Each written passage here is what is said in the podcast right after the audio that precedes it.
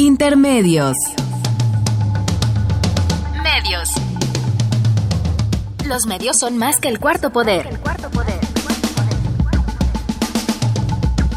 Los medios son más que el cuarto poder. Intermedios. Con Tania Rodríguez y Juan Manuel Valero. Tania Rodríguez y Juan Manuel Valero. Intermedios. Fábrica inigualable de héroes y villanos.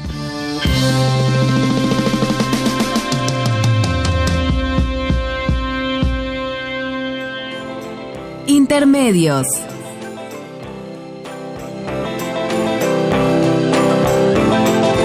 Once upon a time you dressed so fine, threw the bumps of dime in your prime. Then you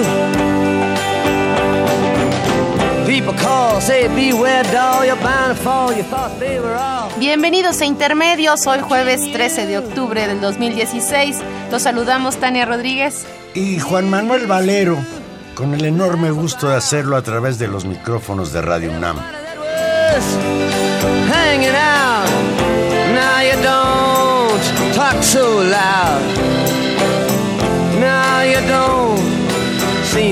Proud about having to be scrounging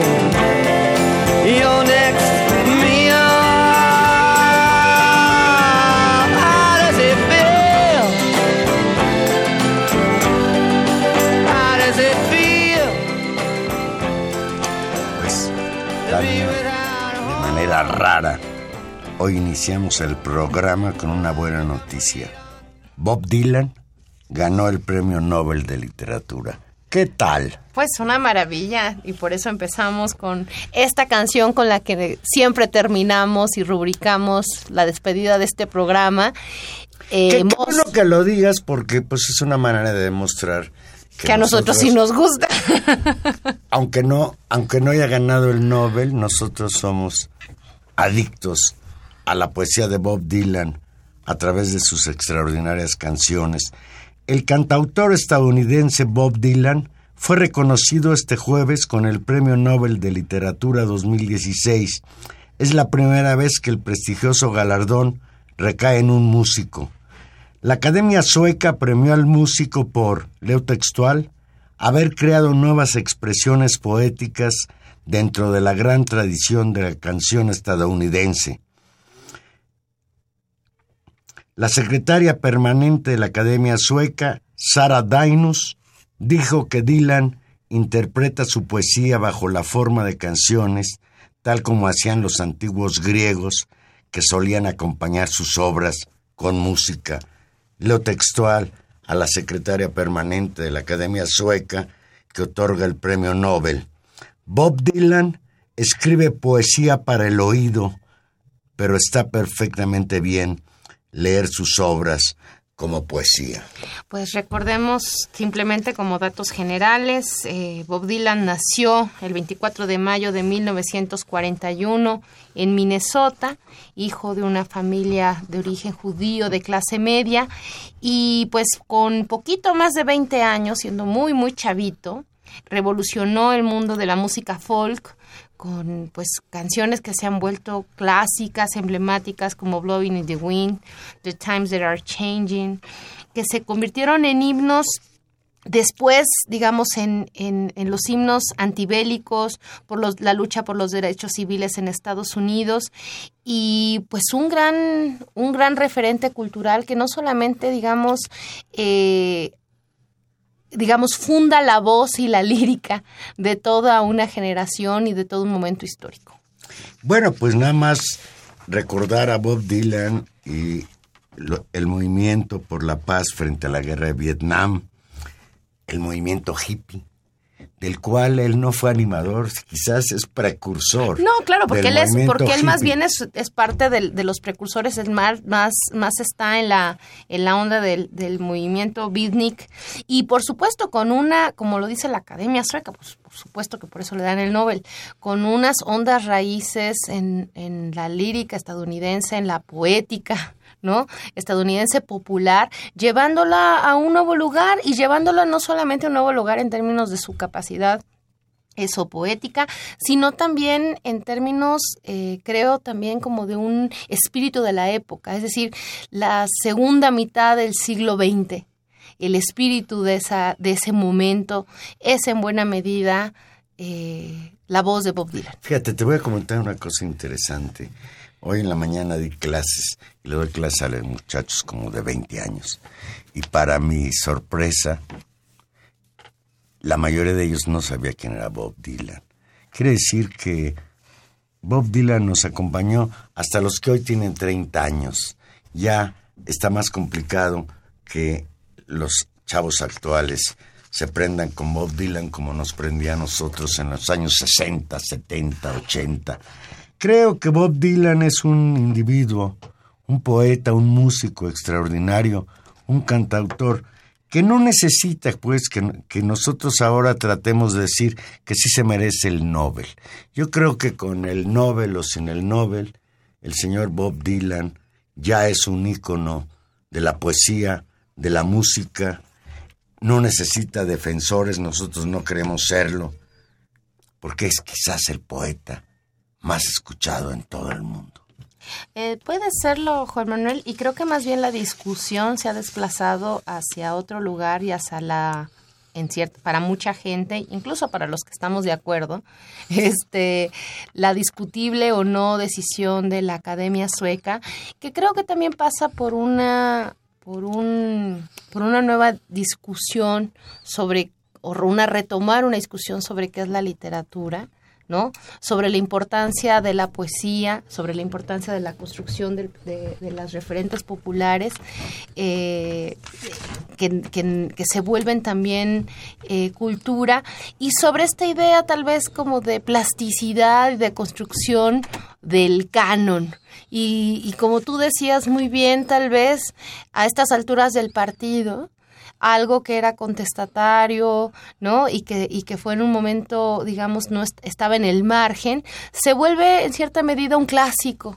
Y hay también un, un, un ejercicio en ese sentido, creo, positivo, de que la historia no termina, de que se pueden incorporando distintos elementos, más allá de que hay gente que también está enojada porque entonces algo que era contestatario se pone en el centro y entonces ya se le integra y más allá de esas discusiones, eh, me parece que eh, es siempre sano, sobre todo por alguna de las reacciones que ha habido muy puristas con respecto a qué es la literatura, revisar y asumir que estas que estas líneas divisorias entre, entre, entre la palabra hablada, la palabra escrita, entre la poética y otras formas, digamos, de expresión eh, literaria, el año pasado se le dieron a alguien que sentían muchos que estaban más cercanos al periodismo, abre también nuestras maneras de comprensión de campos completos, de sea de la ciencia o en este caso de las artes, y pues qué bueno que así sea y qué bueno que se discute, y creo que esas son discusiones más propias del siglo XXI.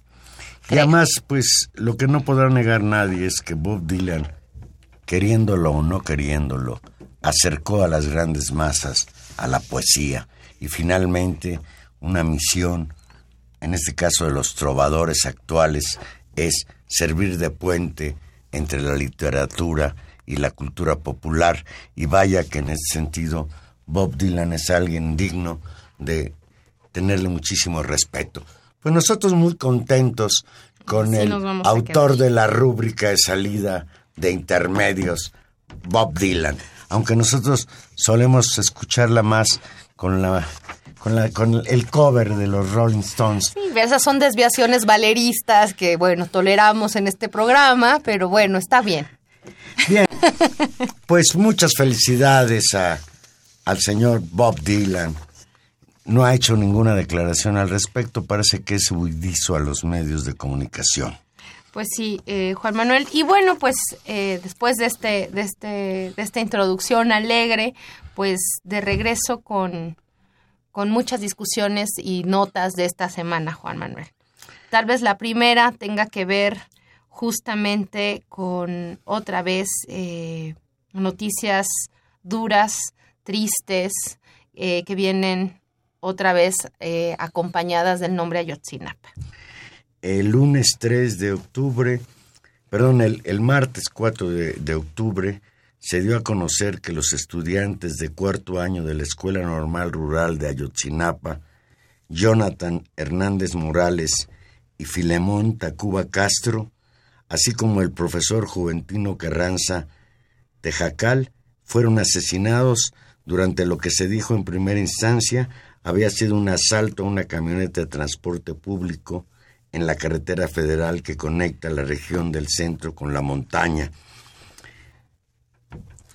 En una conferencia de prensa realizada el miércoles 5 de la normal, donde se realizó el funeral de los jóvenes, Ernesto Guerrero, presidente del Comité Estudiantil Ricardo Flores Magón de la Normal Rural, señaló que el ataque forma parte, leo textual, de una estrategia de exterminio contra Yotzinapa y recordó que de 1988 a la fecha han sido asesinados ocho normalistas y como todos ya lo sabemos y lo lamentamos, siguen desaparecidos 43 estudiantes de ahí.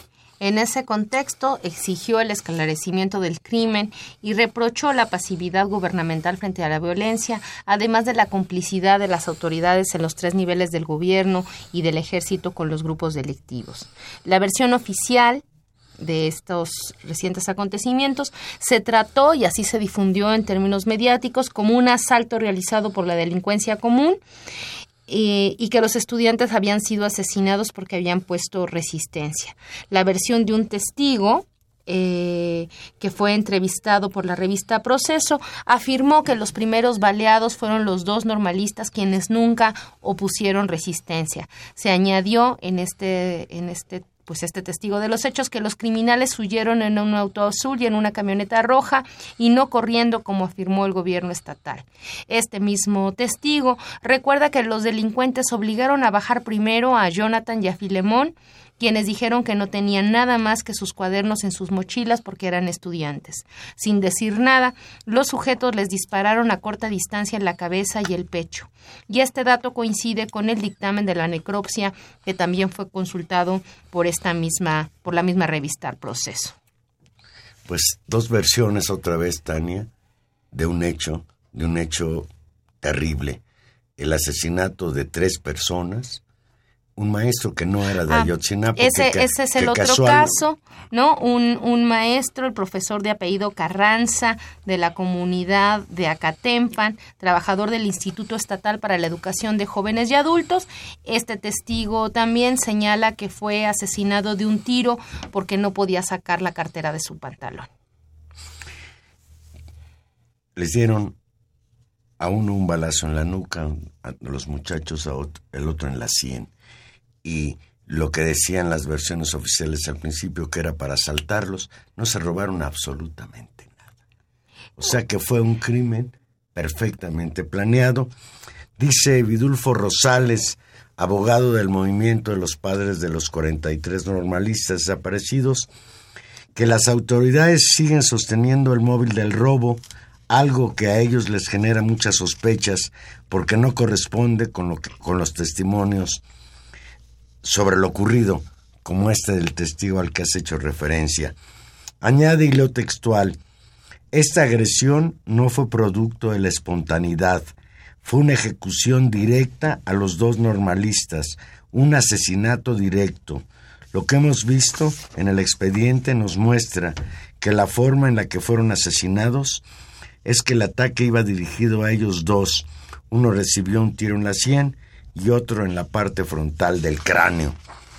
Según la carpeta de investigaciones integrada por el delito de homicidio, se ha podido determinar que los seis presuntos delincuentes contaron con la connivencia de las autoridades, de acuerdo con el abogado de los papás de los muchachos de Ayotzinapa.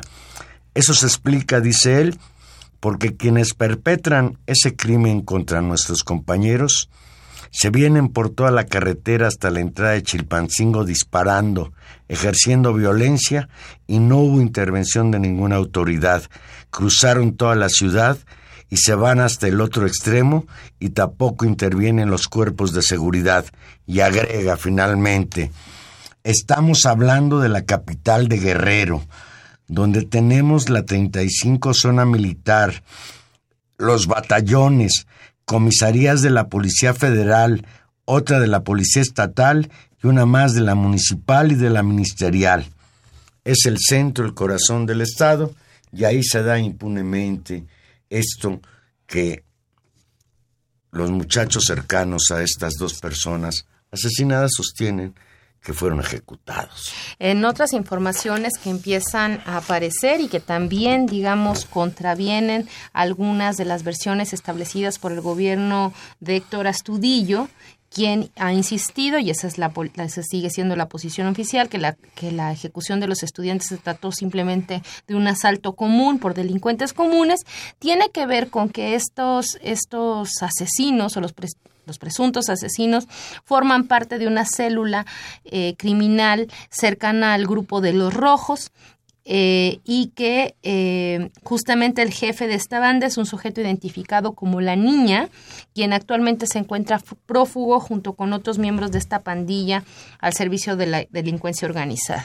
Y fíjate, los rojos, tú recordarás que en la llamada verdad histórica del señor ex procurador Jesús Murillo Caram se hablaba de que los guerreros unidos habían asesinado a los muchachos o desaparecido a los muchachos porque los confundieron con los rojos. Y ahora, según la versión oficial, primero era de que había sido un asalto y ahora sí se reconoce que es un asesinato, pero ya se está inculpando a supuestos integrantes de los rojos y de acuerdo con testimonios de familiares de estas personas detenidas, pues han sido sometidos a tortura. Y eso también se corresponde con algunas de las denuncias que no solamente han hecho los familiares, sino que quedaron registradas después por la Comisión de Expertos Internacionales, todos lo recordarán, justamente en todas las entrevistas y el seguimiento que se hace a los, a los detenidos en función de los crímenes de, de aquella noche fatídica de Iguala, como además de todo se, se señalaba cómo había habido otro, otra suma enorme de ilegalidades en términos de las detenciones arbitrarias, del sometimiento a tortura y del, digamos, eh, las condiciones en las que habían sido tratados. La esposa de uno de los señalados ha justamente eh, establecido que hubo eh, irrupciones, digamos, ilegales en su casa, lo que se podría considerar como allanamiento de morada, y incluso actos de tortura en contra de estas personas, de sus familias familiares para, y lo sabemos muy bien, eh, luego son las condiciones en las que se establecen eh, las declaraciones ¿no? ministeriales. La mujer que cargaba a su hija de un año señaló que su esposo ya no regresó a su casa después de que lo sacaron por la fuerza. Los policías, ella pensó que había sido desaparecido y tres días después se enteró que estaba detenido al ver su foto en medios de comunicación. La joven acudió esta mañana a la sede del Poder Judicial, donde solicitó asesoría y señaló que su esposo ya había estado preso en la cárcel de esta capital, acusado de robo simple. Y esto que dice esa mujer me da la impresión, Tania, claro, no lo puedo asegurar, de que nuevamente se trata de chivos expiatorios y que no está dispuesta por ahora la policía del Estado a investigar más allá y desde luego pues pronto tendrá que atraer la PGR el caso y suma los otros dos, lo cual es verdaderamente de no creerse, Tania. Es impactante y Valero, yo, yo asumiría aquí un, un, elemento que me parece muy, muy sorpresivo, incluso en este propio contexto. Hay dos elementos que me parecen realmente tristes, indignantes y símbolo de una situación que más allá de mejorar, eh, simplemente empeora y degrada más la, la situación en el país. La primera tiene que ver con que después de un caso tan, digamos, de tan alto impacto, impacto en términos de su, de su visibilidad internacional, del seguimiento a la investigación, de lo terrible de los hechos, del seguimiento y la movilización, no solamente de los familiares de las redes locales, sino de un acompañamiento y una masividad, digamos, de, de, de poner este caso en el centro dos años después, no solamente no tenemos respuestas a ese caso, sino que tenemos una sistemática presencia de violencia en el estado de Guerrero. ¿no? Es decir, hubo un recambio en el gobierno incluso, y lo que vemos es la continuidad de la violencia en el estado de Guerrero y la pre- la existencia y la permanencia de bandas de crimen organizado que siguen operando como lo hacían antes de ese 26 de septiembre y después de ese 26 de septiembre sigue sucediendo. Es decir, iguala y todo ese, ese centro Hay alrededor de ese país colusión o protección con los distintos niveles de fuerzas armadas, el ejército, la policía federal, la policía estatal con el y crimen organizado. No se puede entender de otra manera la existencia de esa, de esa, de esa situación y me parece lamentable que después de todo ese ejercicio de presión las cosas sigan igual. Ese es el primer elemento. Y el segundo elemento que me parece también sumamente preocupante son dos que podrían ir de la mano pero que no necesariamente responden a la misma lógica. El primero tiene que ver con un control, en este caso mediático, y una especie de aprendizaje con respecto al control de la nota, eh, que es terrible y que inmediatamente se logró, eh, por un lado, colocar como un problema policial y un caso más de violencia Sí, de a que criminal ya estamos normal, acostumbrados, de que por asaltos, la ola de violencia, exacto, por un lado, y por el otro lado de minimizar el hecho. Es decir, la nota ha no ha ocupado ni por mucho el espacio noticioso que amerita y ha sido, digamos, sobajada y puesta en un contexto de cuánta criminalidad, qué barbaridad, punto y aparte. Y eso tiene que ver con una responsabilidad de los medios y con, lo- con la forma en que se cuenta el hecho. Pero creo que también hay un, hay un problema en términos de, de la sociedad y en términos de las audiencias y en términos de nuestra incapacidad de escandalizarnos, como tú mismo estás diciendo que esto resulta ser una barbaridad. Es una barbaridad que otra vez vuelva a pasar. que es una que barbaridad, Tania, que vivamos en un país, el estado de Guerrero, en el que todos los días se encuentran fosas clandestinas con cadáveres, en donde todos los días hay secuestros, en donde el crimen organizado se da vuelo con la complicidad de las autoridades. Y esto que pasa en Guerrero tiene su connotación especial, porque sí no se necesita ser muy sospechosista para reconocer que que haya dos muchachos más asesinados de esta normal, verdaderamente que ya es la locura. Sí, es, es, es terrible. Ya no Y- vamos a hablar de 43 desaparecidos, sino vamos a hablar de 43 desaparecidos y 8 muertos ya, estudiantes de esa normal rural. Y seguimos acumulando. Vamos a hacer una, una pequeña pausa y aquí regresamos. Recuerde que estamos en vivo, estábamos muy contentos con Bob Dylan, ya no estamos tanto después de esta información sobre lo que pasa en el estado de Guerrero. Recuerde que estamos en vivo, llámenos 5536 8989 o la sin costo 01850 25688. Then you better start swimming or you'll sink like a stone. Or the times they are a changing.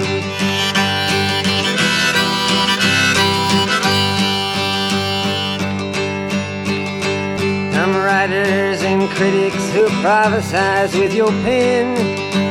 And keep your eyes wide, the chance won't come again. And don't speak too soon, for the wheel's still in spin.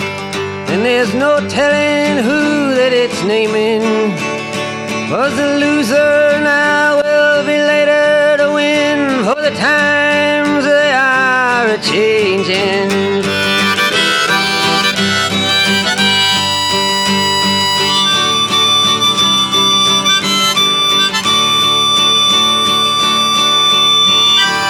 Senators, congressmen, please heed the call. Don't stand in the doorway, don't block up the hall. For he that gets hurt will be he who has stalled. The battle outside raging will soon shake your windows and rattle your walls. For the times they are a changing.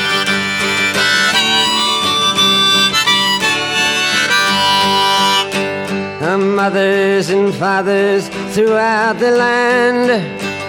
And don't criticize what you can't understand. Your sons and your daughters are beyond your command. Your old road is rapidly aging.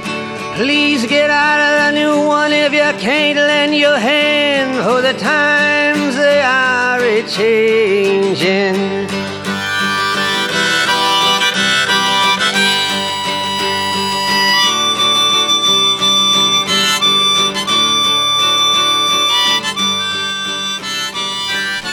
Pues aquí estamos de regreso. Y bueno, pasamos, Tania, de la violencia en las costas del Pacífico, en el estado de Guerrero, a la situación de anomalía bárbara en las costas del Golfo, en el estado de Veracruz. ¿Qué cosa, Valero? Decía Peña Nieto hace unos días que la lucha contra la corrupción, que si hablamos de corrupción no hay nadie que pueda aventar la primera piedra, pues ya la aventaron, ya la aventó el PRI, que le quitó sus derechos como miembro de ese instituto político al señor Javier Duarte, todavía no lo expulsan, pero ya el señor Javier Duarte ayer pidió licencia, no renunció, porque si renuncia pierde el fuero. Pidió licencia para poder, según él, dar la cara a las acusaciones falsas que existen en su contra. No me he robado del erario público ni un solo peso, afirmó un día antes cuando anunció que acudiría al Congreso local a pedir licencia al cargo como gobernador de Veracruz para poder así enfrentar la serie de denuncias penales que tiene en su contra. Hay 30 líneas de investigación que supuestamente está realizando la Procuraduría General de la República. Y dice él, pues que ninguna de ellas es cierta. A 48 días de que concluya su sexenio, Duarte de, de Ochoa escogió el noticiero de Carlos Loret en Televisa para hacer el anuncio de que dejaría el cargo como gobernador del estado. Necesito tiempo. Voy a leer textual a Duarte. Necesito tiempo para afrontar las denuncias. Necesito tiempo. Saliendo de aquí voy al Congreso a pedir licencia para separarme del cargo para entender estas situaciones. No fue ni siquiera personalmente al Congreso. Mandó a un a Chichincle a entregar esta carta en que le pide licencia al Congreso, licencia que obviamente le fue concedida y ya anoche mismo, altísimas horas de la noche, nombraron a su sucesor, que es verdaderamente de risa loca. Su sucesor como, como gobernador interino de Veracruz durante 48 días es el que era su secretario de Estado. Sí, bueno, hay que recordar, para simplemente poner en perspectiva quién es este, Javier Duarte y cómo deja el Estado, que solo la deuda bancaria con la que está dejando Veracruz supera los 52 mil millones de pesos. Yo digo la cifra, Juan Manuel, me duele la cabeza. Me duele la cabeza de pensar ese nivel A mí me de parece dinero. una cifra estratosférica que yo no puedo ni concebir así. Exacto. Tanto dinero, 52 mil millones de pesos. Y además un pasivo revolvente con proveedores, es decir, gente a la que no se le ha pagado. Proveedores, contratistas, prestadores de servicio por 12 mil millones de pesos aproximadamente. Esta deuda también hay una deuda con terceros institucionales que es incalculable, es decir, organismos públicos descentralizados, organismos autónomos, por supuesto, un caso, y todos lo recordamos, que fue una de, los, de las primeras expresiones públicas fuertes y organizadas que tuvieron una dimensión eh, nacional, justamente las exigencias de la Universidad Veracruzana, porque se les entregaran los recursos que se les tenían concedidos, es decir, le No, y deben este dinero a que- todo mundo, no le han pagado que a nadie. Animal político, en que el señor simuló empresas fantasmas y defraudó obras o apoyos a la población más vulnerable y pobre del estado de Veracruz. Es una locura, es una locura, es demencial, Tania, que hoy a un tipo que incluso se ve obligado a pedir licencia, la Procuraduría General de la República no lo tenga consignado. Porque mira, Tania, Y por eso anoche hubo esa discusión de siete horas en el Congreso Veracruzano. Poner a este señor de nombre Ay, yo ni me lo aprendí. Flavino Ríos Alvarado como el interino antiguo secretario de Ver- de- del gobierno de Veracruz del mismo Duarte y por eso él presume ahora, lo oí en una entrevista ahorita en la tarde, bueno, no solo he sido secretario de gobierno de Duarte, fui también de Miguel Alemán, Ay, he sí. sido dos veces secretario de Educación del Estado. Y yo me pregunto, señor Flavino, usted como secretario de gobierno no se daba cuenta de todo lo que estaba sucediendo alrededor. Le preguntan, fíjate, que si va a haber cambios en su gabinete. Dijo, no, todos son mis amigos y yo confío en él. También el, también el gobernador, eh, con permiso, es mi amigo. Claro que su amigo, pues ya lo puso ahí. No. Es, es, es realmente un, un, un juego de el país. Yo creo que podríamos cruzar apuestas sobre si Javier Duarte se va a fugar o si se queda. Yo creo que esa es una primera apuesta, Juan Manuel. Y la otra es si efectivamente, yo espero que sí, con la debacle con la que estamos, eh, como tú dices, la PGR pues no ha pedido su detención, pero veremos si efectivamente estas investigaciones que, y estas denuncias de la Auditoría Superior de la Federación se traducen en detenciones. Ahora que te diré que si todos los gobiernos con observa y los secretarios de gobierno que tienen señalamientos de la Auditoría Superior de la Federación tendrían que ser investigados y detenidos, bueno, te digo que una buena parte del gabinete y una buena parte de los gobernadores tendría que estar Mira, justamente en condiciones de investigación. a Cristo, que fue parafraseado por Peña Nieto. No te pongas en ese plan. Si hubiera piedras para, para lapidar, para lapidar a los corruptos en este país, necesitaríamos a las montañas rocallosas. Sí, sí. Porque mira, el señor este Duarte es un pillo. Tú no renuncias si eres inocente, por favor. Sí, y no renuncia, pide licencia para no perder el fuero. Claro. Es decir, esa es, esa es una Pero primera... no es Duarte. Y no es solo el PRI. Ahí está el señor Padres, panista en Sonora. Y ahí está el señor Medina en Nuevo León. Bueno, y ahí Moreira. y el señor Moreira en Coahuila. Y claro, ahora, la lista. ahora el PRI eligió como el chivo expiatorio al señor Duarte. Pero todavía está por verse. Es yo creo, bueno, yo ya, creo que en no. términos mediáticos ya lo condenaron. Ah, no, pero eso no es suficiente. Para a menos, a menos que nos vayas no. a perdonar, Valero. No. ¿Ya nos vas a perdonar no, tú también? es que espérate. Antes incluso de meterlo a la cárcel, al señor hay que hacerlo que devuelva todo, todo ese dinero. Porque además no solo se llevó muchísimo dinero, miles de millones de pesos, sino deja una deuda pública Claro, de millones de pesos. Y se atreve a decir, se lo dijo a Loré de Mola ayer, no me he robado ni un peso del erario público. Que por cierto, si dice erario ya no tienes que decir público. Pero esa se la perdonamos, ese pleonasmo se lo perdonamos. Pero que devuelva todo lo que se robó.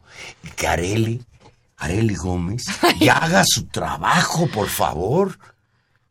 Pues eso, de eso, de eso se trata. Creo que, que va a ser muy interesante qué sucede y me parecería una situación, por supuesto, absolutamente incompleta si este señor no es investigado, detenido y como tú dices, eh, se averigua dónde está y dónde ha sido lavado y a dónde ha sido llevado todos estos miles de recursos que corresponden a los veracruzanos y que tantas faltas les hace. Porque además de este robo, y ese, es, y ese es el otro gran problema de Veracruz, no solamente es esta cosa de desfalco terrible, sino la situación espantosa de inseguridad y de digamos, la descomposición política que eso significa para, para ese importantísimo estado de este país. Ese estado con gente tan buena. No, y riquísimo.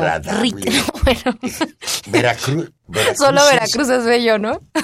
Yo, yo una vez conocí a un cubano que me dijo, a mí los únicos que me caen bien de los mexicanos son los veracruzanos, porque los demás son muy mustios. Ay, Pues el pueblo veracruzano está pasando las de Caín, porque dentro de 47 días llega al poder, si es que no pasa algo en el camino, el señor Miguel Ángel Yunes, que ganó las elecciones pasadas del 5 de junio a la gubernatura de Veracruz, apoyado por el PAN y el Partido de la Revolución Democrática. Oye. Ayer, ayer, fíjate, siempre usan a Televisa, es, es el medio. Pues claro. Es el medio. Anoche, el señor Yunes, entrevistado por Denise Merker en el noticiario que le quitó a López Dóriga, acusó que hay un entramado político entre el gobierno federal y el PRI para evitar que tome protesta como gobernador el próximo primero de diciembre. Fíjate que eso sí yo ya no entendí cómo. O sea, sí me parece... eh, Bueno, acuérdate tú que Duarte... A en menos que crea que lo van a acusar en defensa también. propia, claro, ya, ya presentó demandas. Por eso, metiéndose muy bien, ¿no? hoy sí entró bien López Obrador en el debate.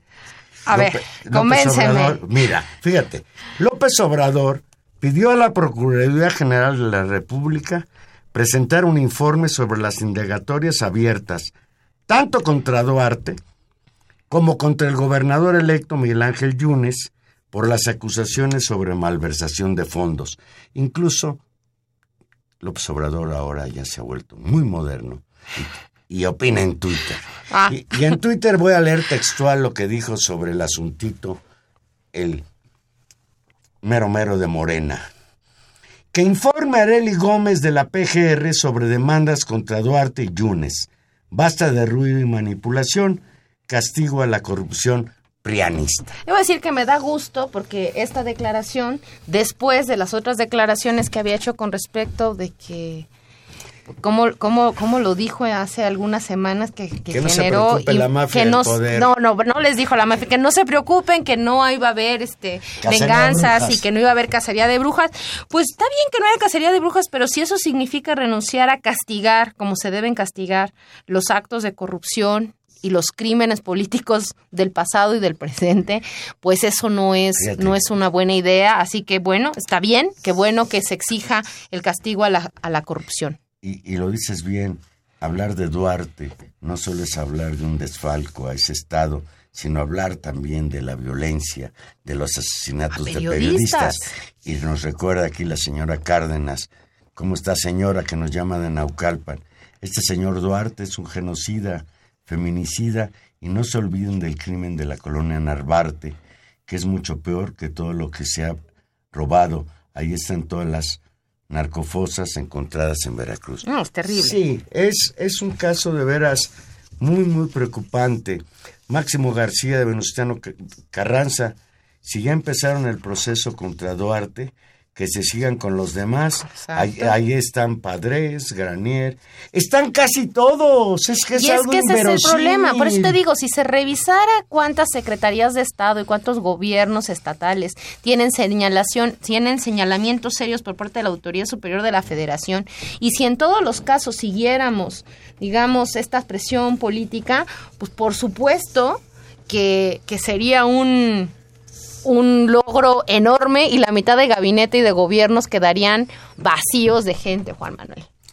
Vamos a hacer una pequeñita pausa musical con el señor Bob Dylan y aquí regresamos.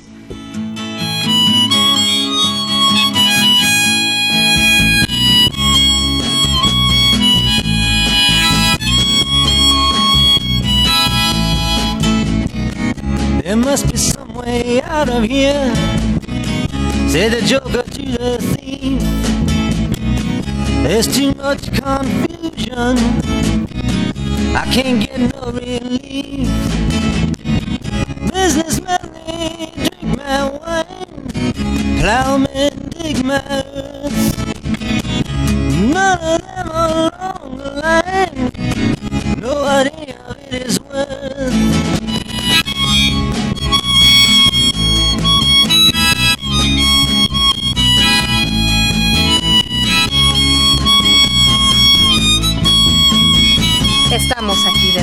Otra vez con Bob Dylan y tenemos el enorme gusto de recibir en el estudio al doctor Sergio Tamayo. Sergio, muy buenas noches, bienvenido. Muy buenas noches, muchísimas gracias. Mucho que viene sufriendo desde la Guamas Capozalco, pero finalmente llegó a pesar del tráfico de esta ciudad. El tráfico, la señalización, los baches. Todo, lo que horrible, ocurre. sí. Muy bien. Bueno, pues para empezar, Sergio, porque además estábamos hablando y lo, y lo habíamos convertido, ¿tú eres de los enojados o de los contentos con el Nobel a Dylan? Yo soy de los super felices y maravillados por haber por el por el por el Nobel de Bob Dylan, por supuesto. Ya sabíamos, ya sabíamos que íbamos a estar en ese punto de El acuerdo. poeta musical o el músico poeta, ¿no? Por supuesto, una, una, lo decíamos hace un momento que más es como una, una voz tan importante no solamente por su valor, digamos, poético y lírico, sino por también eh, ser una voz de toda una generación y en cierta medida de una generación de lucha eh, y podríamos decir como una voz de los movimientos o de la, de la lógica nueva de esto que entendemos ahora como los movimientos sociales. Claro, totalmente, y eso en Estados Unidos, pero además trascendió los propios este, Estados Unidos y se, este, se hizo realmente una voz internacional y una voz que efectivamente guiaba y orientaba muchos de los movimientos en aquel tiempo, pero además no solamente generacional, sino este intergeneracional, ¿no? O sea, pues, no, padrísimo, una, una, una especie de, de ética y de estética rebelde. Y nos viene muy bien esta, esta conexión, Juan Manuel, Sergio, porque justamente eh, una parte de la investigación Sergio, además de, de- de platicar de muchas otras cosas de la política nacional, eh, estamos muy contentos Sergio, porque están organizando un enorme congreso justamente sobre movimientos sociales, el primero que se hace en el país. Cuéntanos. Sí, no tiene, no tiene precedente, me parece, este, este encuentro, en, en este congreso en, en particular. Y la verdad estamos muy contentos por la acogida que ha tenido y la convocatoria que tuvo desde el principio. Enorme, más de Sí. 600 participantes, 600. ponencias, ponencias. Sí, 650 de participantes con ponencias, en conversatorios, en presentaciones de libro, en carteles. Eh, fue, fue realmente una... Y en, documentales y films. Entonces, eh, la verdad es que está padrísimo el, el, el Congreso. Sinceramente yo pensaba que iba a ser un, un Congreso donde nos reuniéramos alrededor de unas 200 o 300 este, investigadores y estudiosos. Esa era realmente mi, mi expectativa. Y bueno, estoy impresionado y ¿Esto dónde va a maravillado por tener eso. lugar? ¿eh? Perdón. Va a tener lugar en, en Rectoría, la. Rectoría General de la Universidad Autónoma Metropolitana, ¿Que está en dónde? que está en prolongación. Allá al sur. este, Al sur de la ciudad, de la zona de Al sur de la Cuapa, ciudad. digamos. Es contra esquina del TEC de Monterrey, enfrente de un mega y a un ladito del Colegio Madrid. Exacto. Es que, es que, luego- es que no se viene ahí Está- está- Cuando, Cuando- cuando te escucho, doctor, hablar de que hay un congreso para un Congreso Nacional de Estudios de Movimientos Sociales, pues la primera pregunta que se me ocurre es medio impertinente. ¿Podemos afirmar que en México haya movimientos sociales que intenten transformar la realidad del país? Sí, yo creo que todos, Todos. todos. Lo que pasa es que no todos tienen esa posibilidad o alcanzan esa posibilidad y no todos tienen la misma idea de cómo transformarla. Desde una perspectiva de los de los de la teoría de los movimientos se ha planteado en que los movimientos son este respuestas eh, y resistencias dentro del marco institucional y que buscan efectivamente ciertas transformaciones dentro del dentro del propio sistema digamos no un cambio social dentro del sistema sin embargo hay hay este temáticas y, y- búsquedas y, y luchas antagónicas de movimientos que se pueden situar en un campo antisistémico. Y cuando hablamos de un campo antisistémico estamos hablando de una eh, necesidad de transformar el sistema. Entonces, creo que esto... Nosotros estábamos antes, antes de que llegaras, estábamos por un lado primero hablando de Dylan y luego nos pasamos a hablar de dos temas muy duros en este país. Uno, estamos recordando y a partir de un nuevo hecho trágico de lo que sucedió en Ayotzinapa, este nuevo asesinato de dos estudiantes, Eh, y después estábamos hablando de Duarte y la corrupción.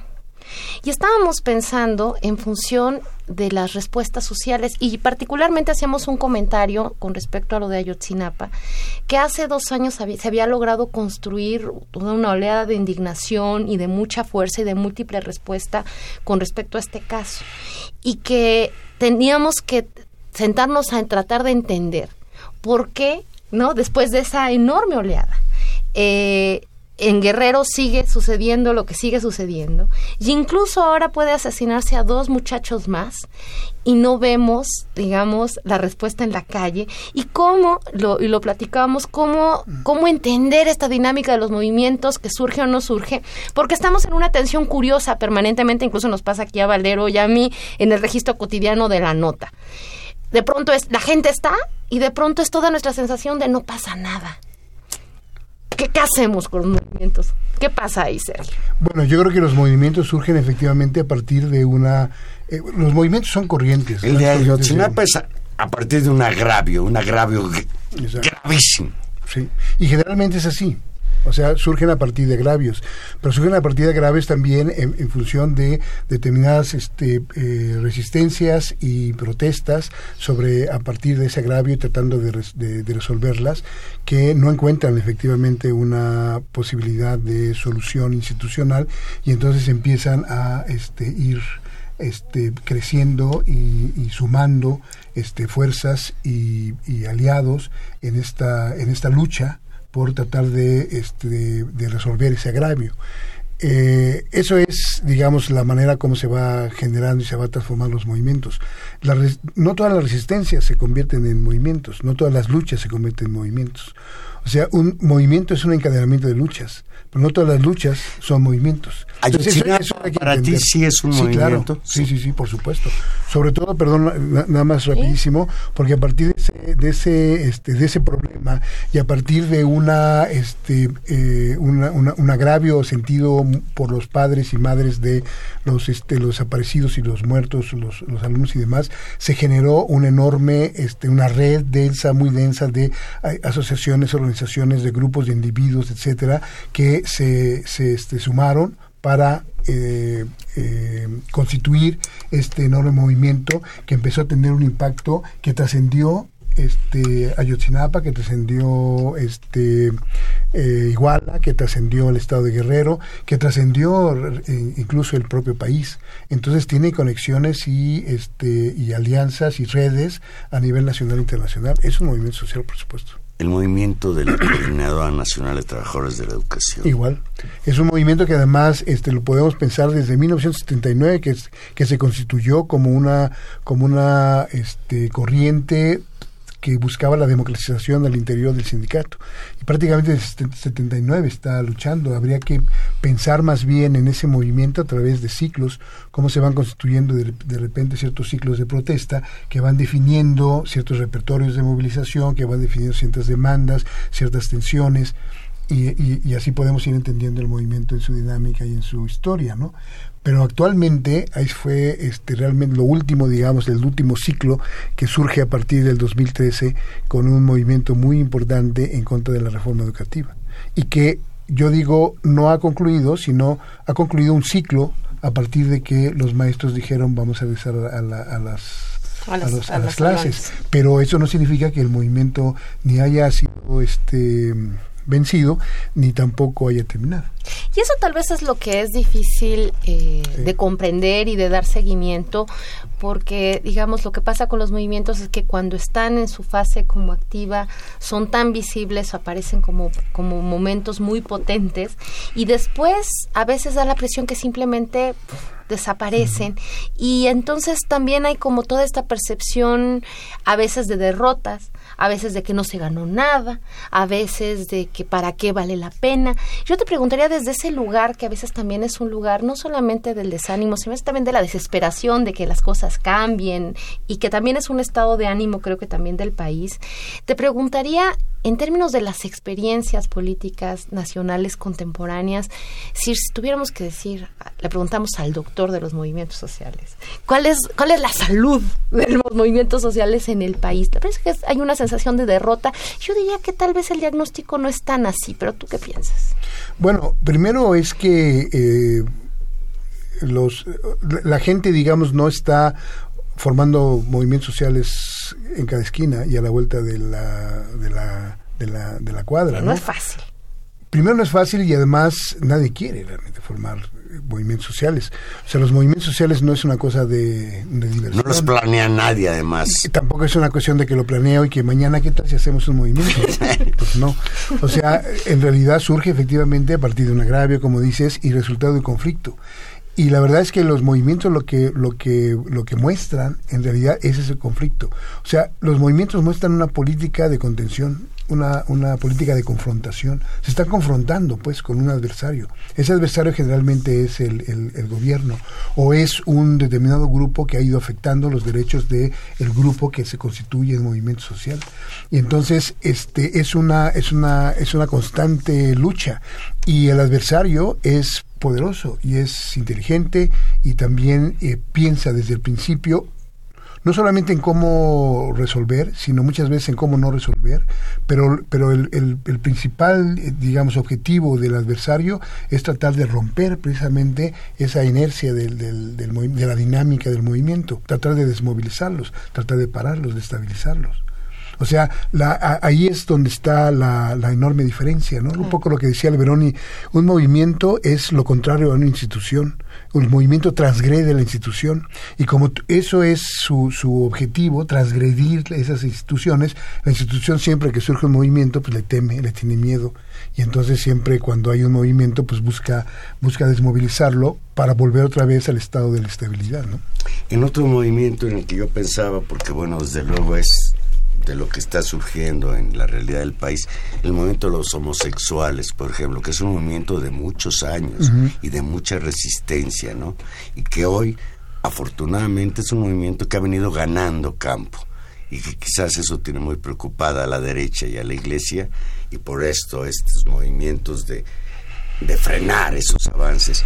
Pero hay algo que sí es muy novedoso, eh, Sergio Tamayo. Yo hace mucho que no veía, no recordaba que se empezara a generar un movimiento en México contra la corrupción. Esto que en las redes sociales se define como fuera Peña Nieto, lo que sucedió en el concierto de Roger Waters, pues sí hace pensar que hay una conciencia incluso de que también quien nos roba nos está violando derechos. Y ahora el caso extremo de este señor gobernador de Veracruz. Fíjate que, buena pregunta, no sé, no, no, no sabré decirte si realmente ya hay un movimiento este, contra la corrupción como tal.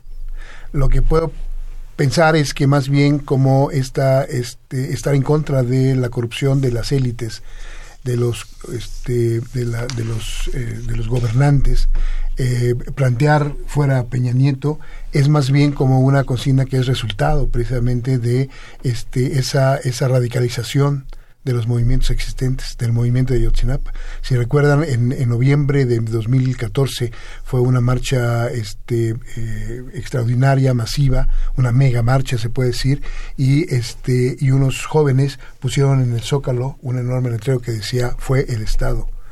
Y, y eso fue sensacional porque además se tomó la fotografía y después se pasó a los a los a los a las redes digitales y fue trending topic inmediatamente y prácticamente se asumió como una consigna y una demanda del propio movimiento. Es decir, fue el Estado, el responsable es el Estado.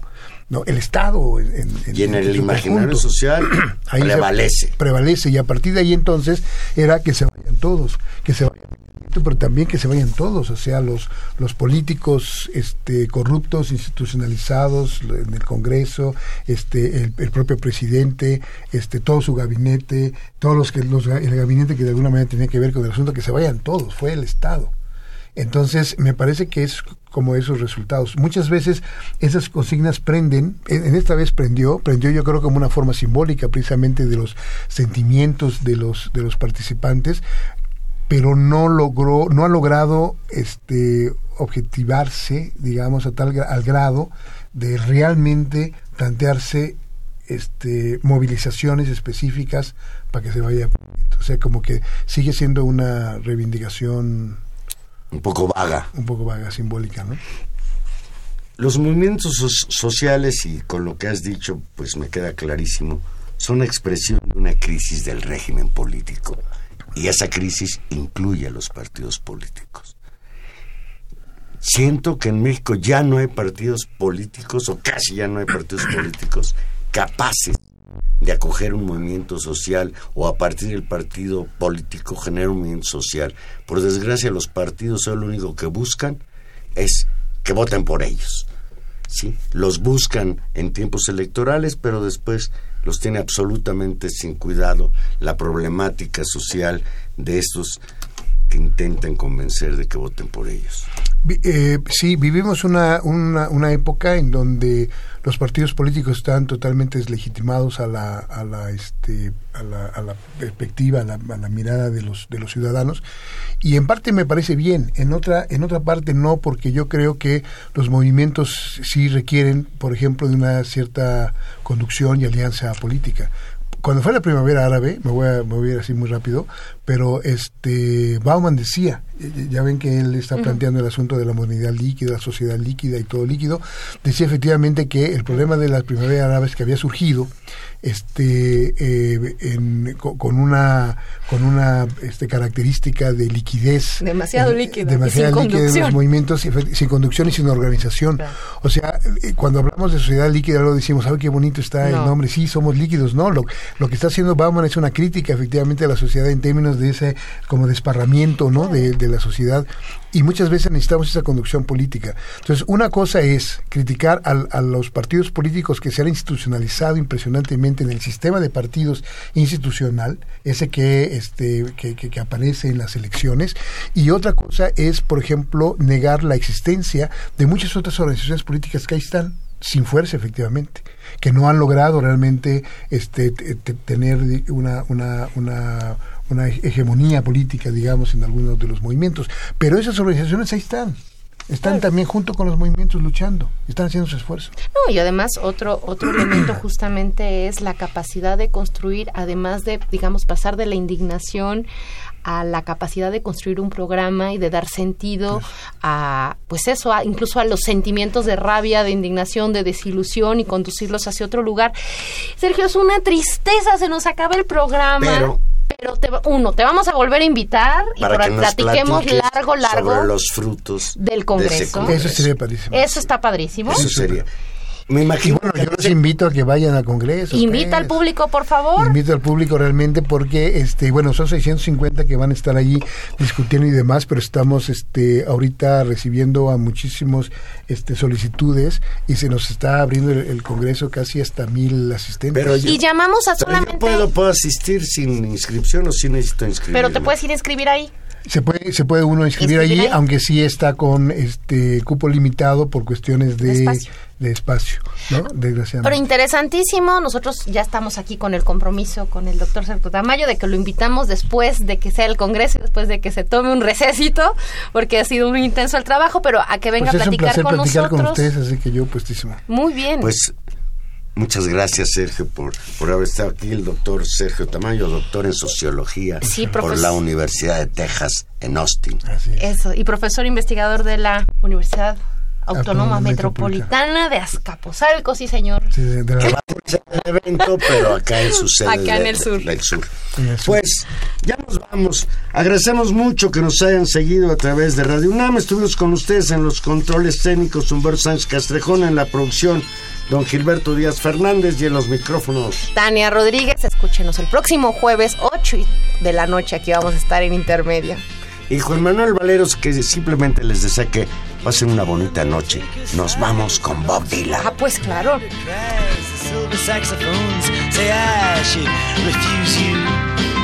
The cracked bells and washed out horns blow into my face with scorn, but it's